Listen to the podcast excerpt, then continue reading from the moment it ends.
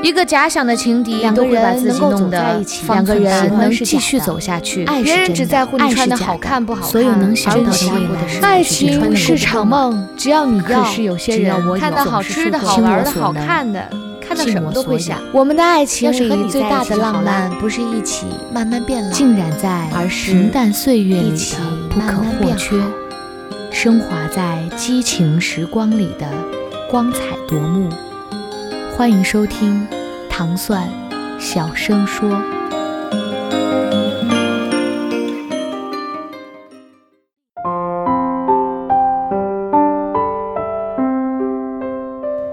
我不要活成别人都那样。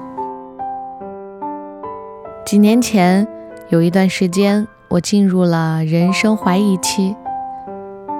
当时家庭生活都处于稳定、平淡，工作也没有进入平台期，没有新的有趣的东西，也没有办法实现大的突破。总的来说，有一种很难以言表的感受。克莱德先生同说：“你去看看别人家，不也这样吗？你到底想要的是什么？”他当时的意思是在物质层面，别人拥有的，我们基本上也有了，所以还有什么不满呢？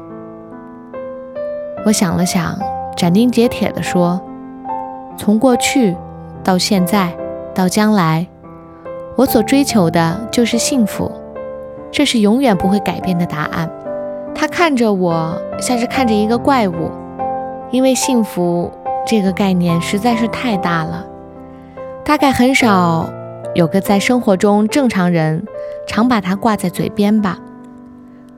我们总是说祝你幸福，又或者他们过上了幸福的生活，但是幸福到底是什么模样，我们好像总是触摸不到。是买了一栋心仪的房子的心花怒放，是提回新车开着去兜风的刺激开心，是获得升职加薪的兴奋和激动，这些当然都是幸福的瞬间。但是，我所说的幸福好像还不太一样。我想要的幸福是一种状态，是一种充盈内心的感觉。是我即使在一个朴素的生活环境里，也能时刻感受到那种自在安然的感觉。是我对自己有认可，对周围有感知，那是一种很特别、很私人的感觉，而不是别人看上去那样的生活。既然大家都忍受得了枯燥的工作，其实我没有什么理由离开我的工作。找个男朋友可能也会有争执。有泪水，那又何必折腾？我的父母是吵架吵了一辈子，才终于白头偕老的。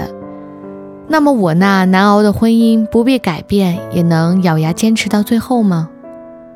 那么狠心的我们呢？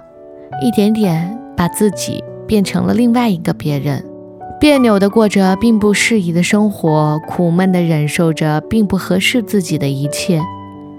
安慰自己说这些就是人生。可是，为什么不去看看还有很多别人活得那么快活呢？踏入职场十年，我看着很多同事离职、辞职，有的去创业，有的去跳槽，还有的做了全职太太。我的想法一直都是：如果觉得一份工作无法安抚内心的骚动，不可能带来幸福感、成就感，甚至还可能掏空你的安全感，让你很焦虑、很烦躁。那么就应该当机立断，而不是得过且过，撞一天和尚敲一天钟。幸福是什么？成功又是什么？我们到底怎样才能过上自己的理想生活呢？所有这些问题肯定在每个人的脑子里翻滚过。对我而言，到最后，不过是最简单的一点：做自己。我一定是跟别人不一样的，所以永远不要拿“别人也那样”这样的话作为金科玉律。我常用的反击是：“所以我才不那样。”我只是很认真的找自己的目标，很努力的做自己的事情，很用心的去投入，很自觉的去接受结果。和别人是否一样，永远不是我判断自己的标准，唯有我内心的幸福感，才是唯一的标准。